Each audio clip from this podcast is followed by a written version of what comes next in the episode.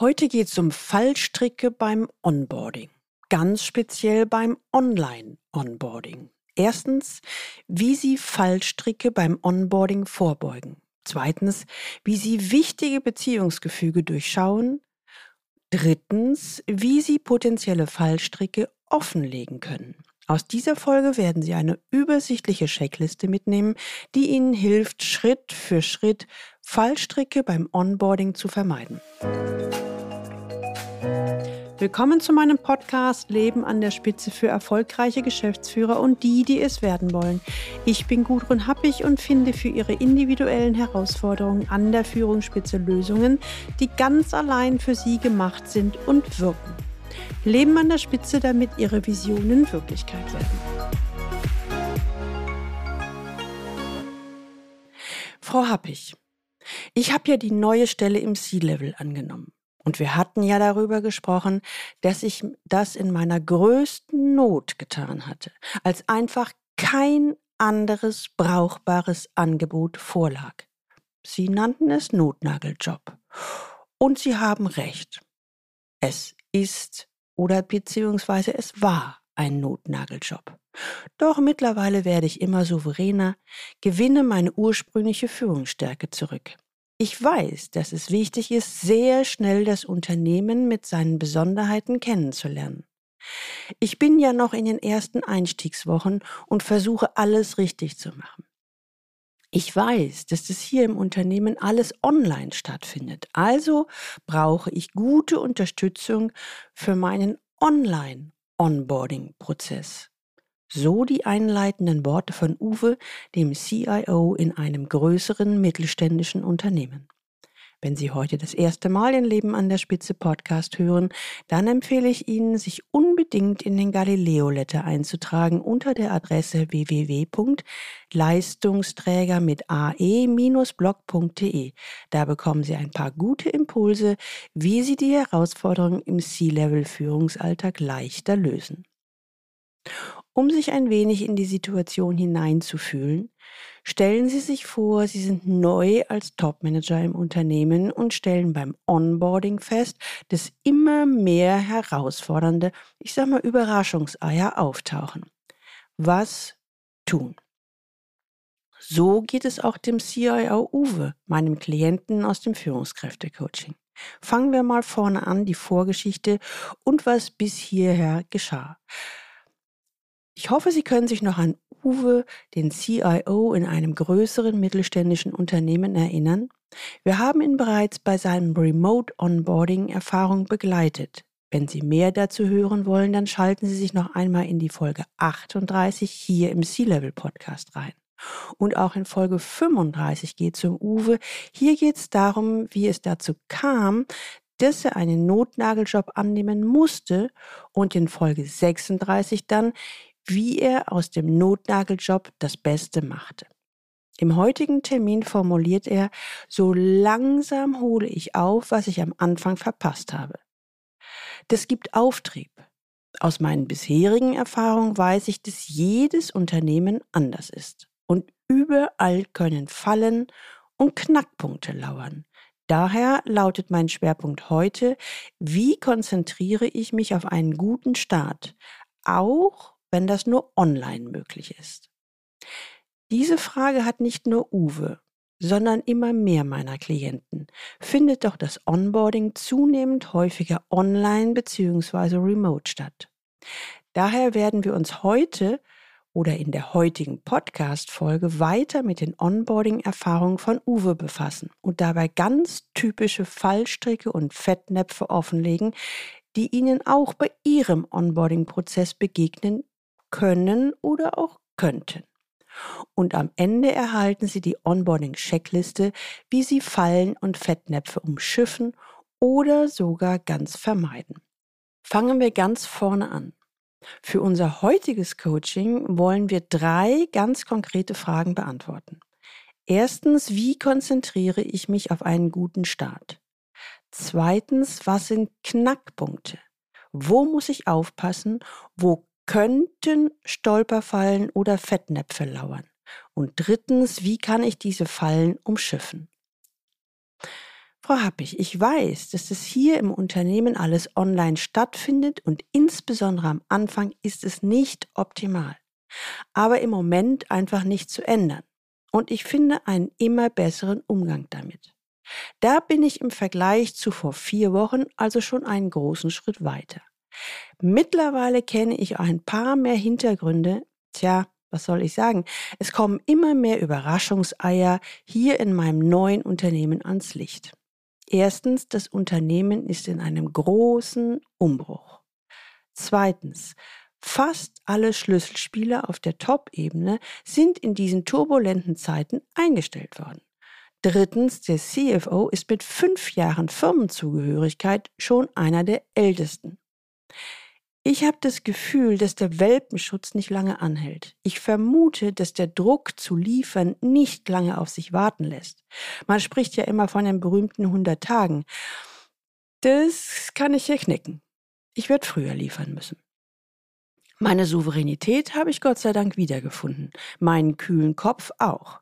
Ideen habe ich auch genügend, aber ich habe noch keinen Plan, wie ich das sinnvoll angehe. Uwe wirkt zwar nach außen souverän, aber seine Anspannung ist auch deutlich während unseres Online-Coaching-Termins spürbar. Jetzt stellt sich die Frage, wie kann Uwe möglichen Fallstricken vorbeugen? Also so ganz konkret.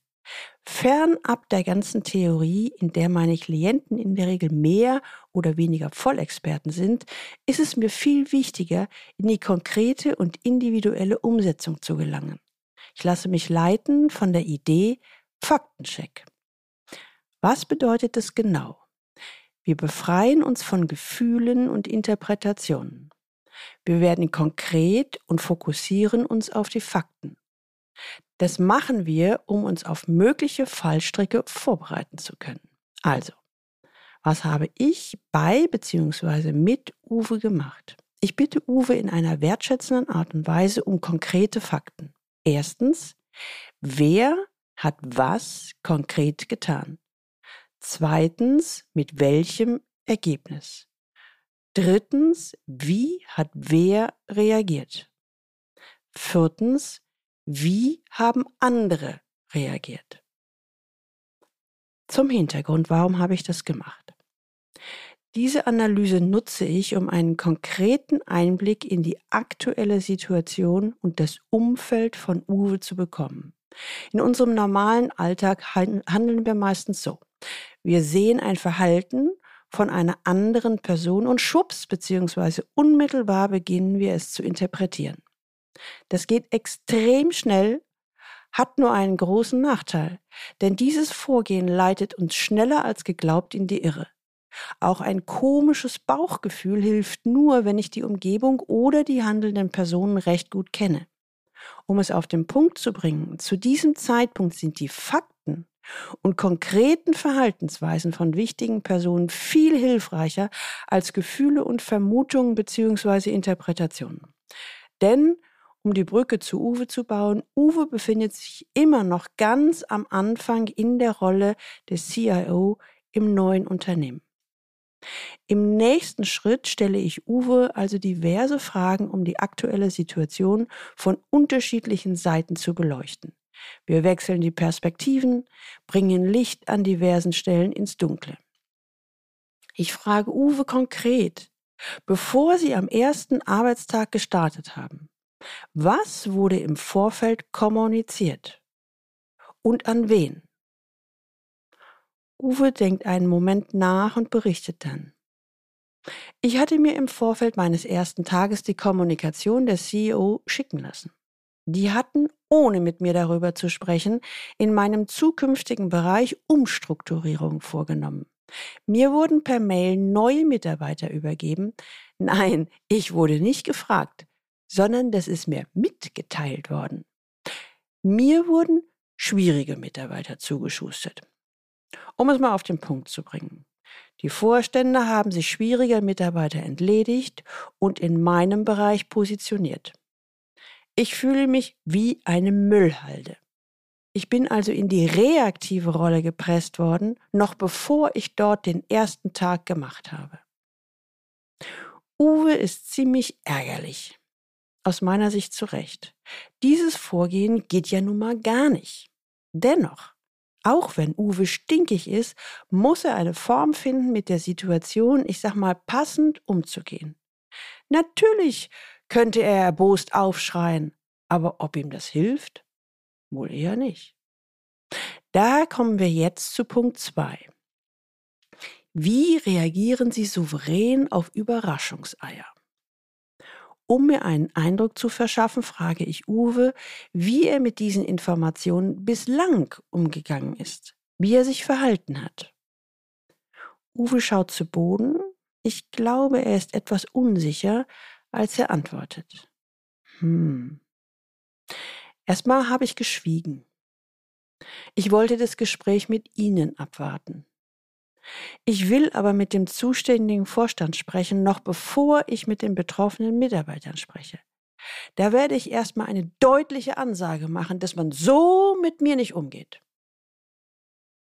Ärgerlich schaut er in die Kamera.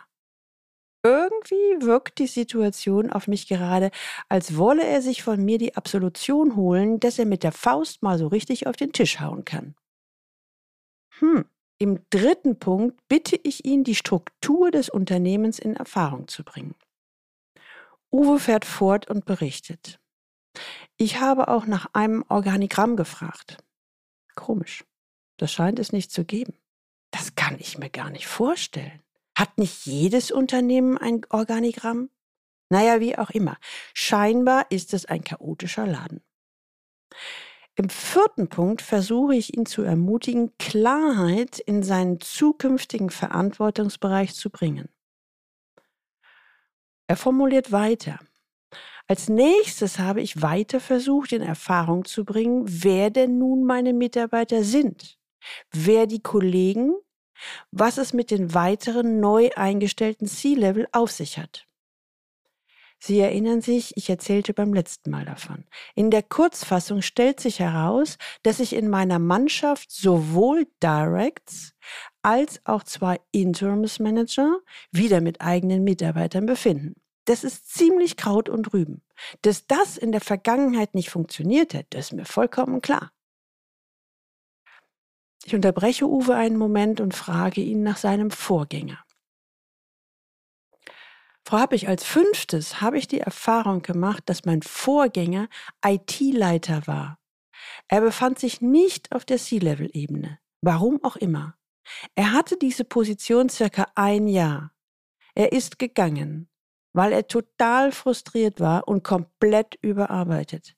Circa vier bis fünf Monate war die Mannschaft jetzt führungslos und ein echt wilder Haufen. Zerstritten, die meisten mit einer eigenen Agenda.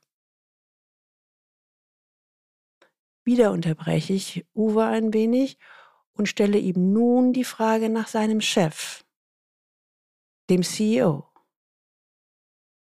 Uwe überlegt einen Moment und berichtet, ich habe herausgefunden, dass der CEO erst seit einem Jahr im Unternehmen und auch in der Position ist. Mir ist nicht klar, wer den geholt hat, warum man genau ihn ausgewählt hat, beziehungsweise was er mit dem Unternehmen wirklich vorhat. Er ist Ende 50. Scheinbar braucht er das Geld nicht mehr. Ob er sich hier noch einmal beweisen will, ich habe keine Ahnung. Jetzt sind wir bei dem bisherigen, ich sag mal, Geflogenhalten. Wie ist das so bei Ihnen im Unternehmen? Uwe stutzt einen Moment, bevor er formuliert, ich habe herausgefunden, dass der CEO sich am Montag mit all seinen Directs im Online-Meeting austauscht. Da war ich am Anfang gar nicht eingeplant. Hm, das habe ich aber eingefordert. Mit allen anderen führt er alle zwei Wochen eins zu eins Online-Meetings von circa 30 Minuten Dauer. Das habe ich jetzt auch für mich eingeführt. So, und jetzt beim achten Punkt geht es um die Ziele. Ich frage ihn, also ich frage Uwe, was sind Ihre genauen Ziele? Und sind die Ziele realistisch? Er antwortet, nun, natürlich haben wir im Vorstellungsgespräch schon über einiges gesprochen. Aber jetzt wird es doch klarer, um was es wirklich geht. Ich habe nämlich jetzt herausgefunden, dass ich die Ausgaben senken soll. Der CEO hat da so seine Vorstellungen und mir ein Ziel genannt, das völlig unrealistisch ist. Sprich, wichtige Entscheidungen sind bereits über meinen Bereich getroffen worden, bevor ich überhaupt an Bord war. Also ganz ehrlich, das geht auch wieder gar nicht. Da werde ich auch noch eine intensive Debatte führen müssen. Uwe schüttelt mehrfach entrüstet den Kopf. Also sowas ist doch wirklich unverschämt, oder? Jetzt sind wir beim neunten Punkt. Ich sag mal mit der Überschrift, sagen Sie niemals Ja, wenn Sie Nein meinen. Ich komme nämlich jetzt zu einer sehr wichtigen Frage an Uwe. Haben Sie bereits Ja gesagt? Uwe. Uwe zögert einen Moment. Ich glaube, er ist sich nicht ganz sicher, ob er jetzt so offen sagen kann, was in seinem Innern vor sich geht. Dann hebt er seinen Kopf und schaut mich mit seinen Augen klar und deutlich an, bevor er mit souveräner Stimme formuliert, Bevor ich hier zu irgendeinem Commitment aufgefordert werde, will ich erst einmal verstehen, was die Hintergründe sind. Und ich bin jetzt echt froh, dass ich weiß, dass die mich als Gestalter und nicht nur als Abarbeiter eingestellt haben. Hoffentlich meinen die das auch so, denn sonst kann das ja hier echt lustig werden. Und ich ergänze noch, Uwe, die Gemengelage ist wirklich recht vertragt, keine Frage. Aber ich möchte Ihnen eine wichtige Botschaft mit auf den Weg geben. Sagen Sie niemals Ja, wenn Sie Nein meinen. Das gilt nicht nur für die jetzige Situation, auch, sondern auch für alle weiteren noch folgenden Situationen. Uwe schreibt sich etwas in sein Notizbuch und kringelt es ein paar Mal ein. Notiert, fügt er lächelnd hinzu. Uwe, kommen wir nun zu einem weiteren wichtigen Punkt. Es ist sehr hilfreich, wenn Sie die Zusammenhänge im C-Level in Ihrem Unternehmen herausfinden. Entwickeln Sie eine Spürnase für das Beziehungsgefüge bei Ihnen an der Unternehmensspitze. Und die Frage ist jetzt, wie werden Sie zur Spürnase für Zusammenhänge? Vielleicht kurz vorher noch, warum ist das wichtig? Wenn Sie die Zusammenhänge im Unternehmen besser erkennen und verstehen werden, werden Sie leichter erkennen, wo Knackpunkte und Fallstricke lauern. Uwe nickt zustimmt. Klingt logisch. Und genau aus diesem Grunde werde ich Ihnen nun eine Menge ungewöhnlicher und manchmal vielleicht sogar unverschämten Fragen stellen, okay? Wieder nickt Uwe. Uwe, haben Sie schon eine Idee, wer so der Flüsterer vom CEO ist? Also auf wessen Empfehlungen legt er besonders viel Wert? Uwe stutzt einen Moment, scheint erst mit der Frage nichts anfangen zu können. Dann formuliert er, Ah, da ist ein externer Strategieberater. Ich glaube, die kennen sich von früheren Zeiten. Von dem spricht der CEO sehr lobend und wertschätzend und bei wichtigen Entscheidungen spricht er vorher immer mit diesem externen. Das habe ich schon rausgefunden. Ja, ich denke, dieser Strategieberater ist ein Pferdeflüsterer. Okay, Uwe, den merken Sie sich auf jeden Fall schon mal. Im nächsten Schritt bitte ich Uwe mal aus seiner Sicht das Organigramm aufzuzeichnen, auch wenn es dies offiziell gar nicht gibt. Also Uwe, damit meine ich, was denken Sie, wie ist das Beziehungsgefüge im Unternehmen? Oh, Uwe tut sich damit echt schwer. Das dauert mindestens eine halbe Stunde. Dabei helfen drei Leitfragen. Wer berichtet an wen? Wer ist auf welcher Hierarchieebene? Wer ist wie lange schon dabei? Im ersten Schritt bitte ich Uwe, neben der Position auch noch den Namen dazu zu schreiben und dann auch zu ergänzen, wie lange derjenige schon im Unternehmen ist. Wer wurde von wem eingestellt? Welche Gerüchte gibt es über die jeweilige Person? Wer kann gut mit wem? Wo gibt es Differenzen oder Spannungen? Bei dieser intensiven Arbeit treibt es Uwe manchmal die Schweißperlen auf die Stirn, als er formuliert, oh Mann, Sie stellen mir aber echt schwierige Fragen. Das ist ja sowieso schon eine Herausforderung, so weit etwas in Erfahrung zu bringen. Doch ich stehe ja jetzt vor der besonderen Herausforderung, dies alles auch noch online umzusetzen. Boah, das ist echt eine Kunst.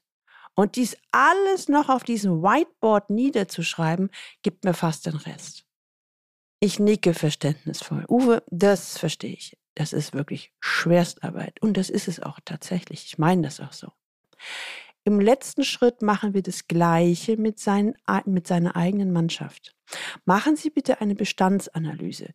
Wie steht es um Ihre eigene Mannschaft? Es zeigt sich im Ergebnis ein extrem heterogenes Bild. Zu seinen Mitarbeitern zählen freie Mitarbeiter, Interimsmanager, Spezialisten bzw. Experten, dann ein paar Leute, die vom Vorstand, ich sag mal, ausgelagert wurden, quasi entsorgt.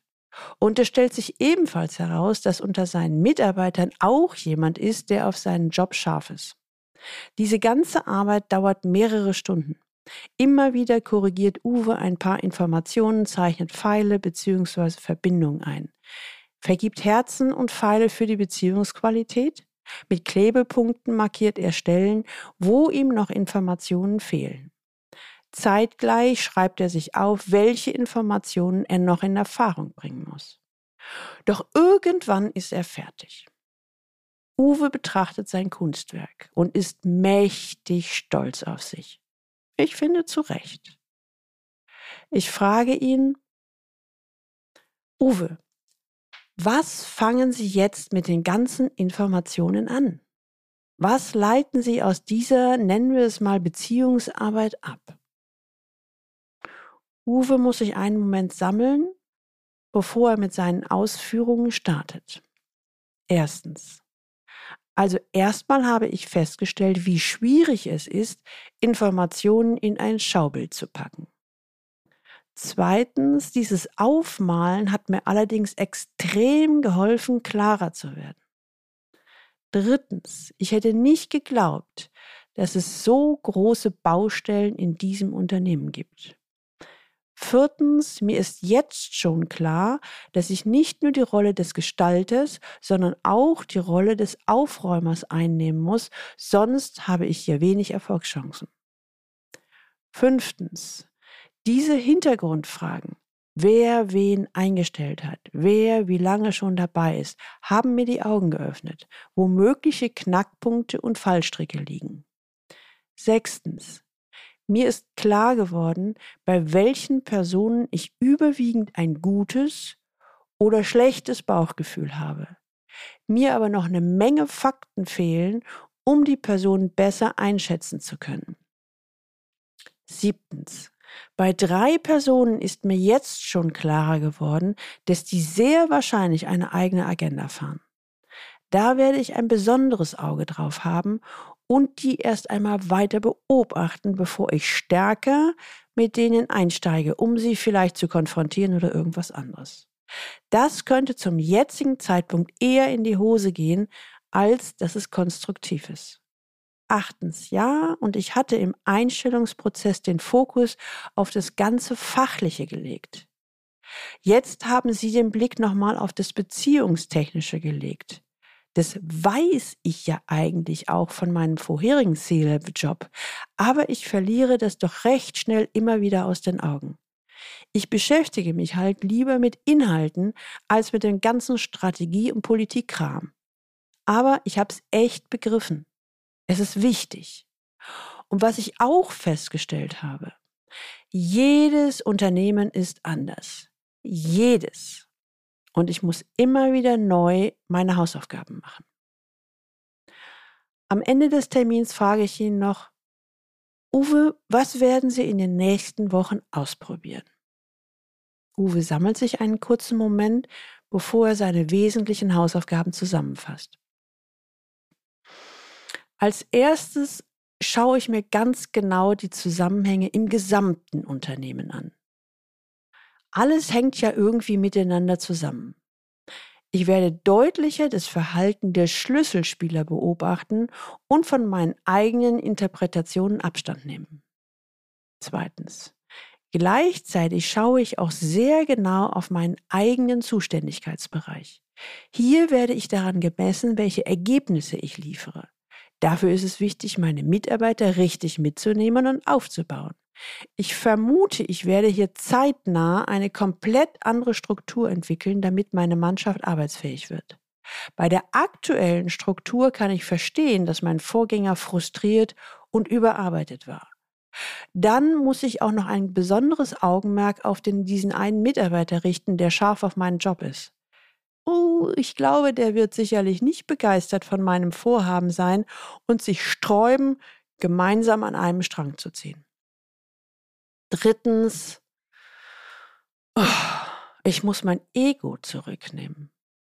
Obwohl ich als Gestalter eingestellt werde, werde ich hier sehr behutsam vorgehen müssen, um etwas in meine Richtung bewegen zu können. Jetzt sind wir am Ende und Sie haben die Erfahrungen von Uwe hautnah miterleben dürfen. Gerne fasse ich für Sie noch einmal die wesentlichen Punkte von heute zusammen. Erstens, um möglichen Fallstricken vorbeugen zu können, machen Sie den Faktencheck. Zweitens, werden Sie konkret. Befreien Sie sich von Gefühlen und Interpretationen. Und dazu können sich folgende Punkte bzw. Bereiche anschauen. Erstens, bringen Sie in Erfahrung, was kommuniziert wurde, bevor Sie am ersten Arbeitstag starten. Zweitens, reagieren Sie souverän auf Überraschungseier. Drittens, bringen Sie die Struktur des Unternehmens in Erfahrung. Viertens, bringen Sie Klarheit in Ihren zukünftigen Verantwortungsbereich. Fünftens, was ist mit Ihrem Vorgänger? Sechstens, was ist mit Ihrem Chef, dem CEO? Siebtens, was sind die bisherigen Gepflogenheiten? Achtens, was sind Ihre genauen Ziele? Sind die Ziele realistisch?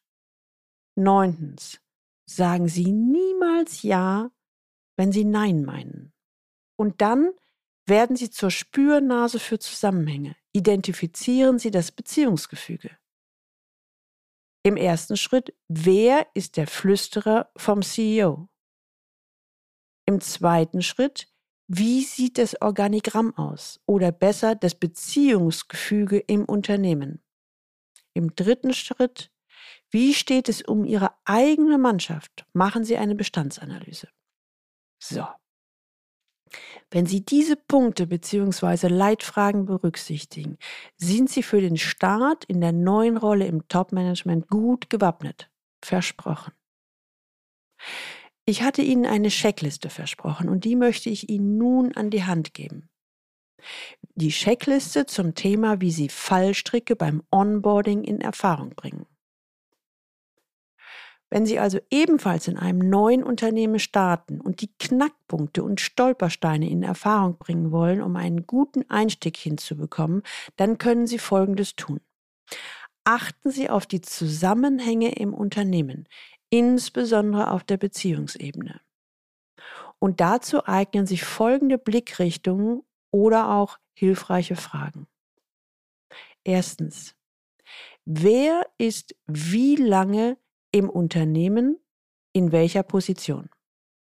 Zweitens, wer hat wen eingestellt? Drittens, finden Sie heraus, was es für Gerüchte im Unternehmen gibt. Was erzählt man sich über die einzelnen Personen? Was wird gelobt? Was wird kritisiert? Viertens, wer hat welche Spitznamen?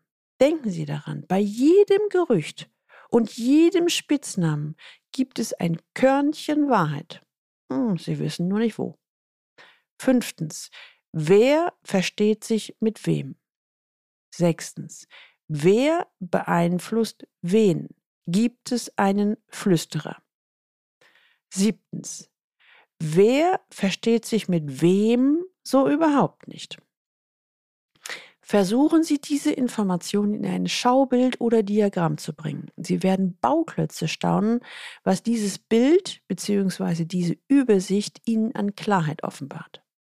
Danach werden Sie ruckzuck ein paar Antworten erhalten und auch ein paar Ideen entwickelt haben, was Sie im nächsten Schritt als Experiment ausprobieren können. Versprochen. Probieren Sie es einfach aus. Nun sind wir am Ende. Sie müssen ebenfalls wie Uwe ein Remote Onboarding auf die Beine stellen und das möglichst schnell. Tja, dann kontaktieren Sie mich unter info at galileo-institut.de und wir erarbeiten gemeinsam eine Onboarding-Strategie, bei der Sie Ihre ganz individuellen Stärken ausspielen können. Die Links zu dieser Folge finden Sie auch in den Show Notes und die Show Notes finden Sie unter dem Link Leistungsträger mit ae-blog.de slash podcast und hier dann die Folge 137. Teilen Sie gerne diese Episode auf allen Kanälen und leiten Sie sie weiter an alle Personen, die für Sie wichtig sind, Kollegen, Mitarbeiter und Freunde. Abonnieren Sie unbedingt diesen Podcast, damit Sie die nächste Folge nicht verpassen. Und jetzt wünsche ich Ihnen viel Freude beim Leben an der Spitze. Ihre Gudrun Happig.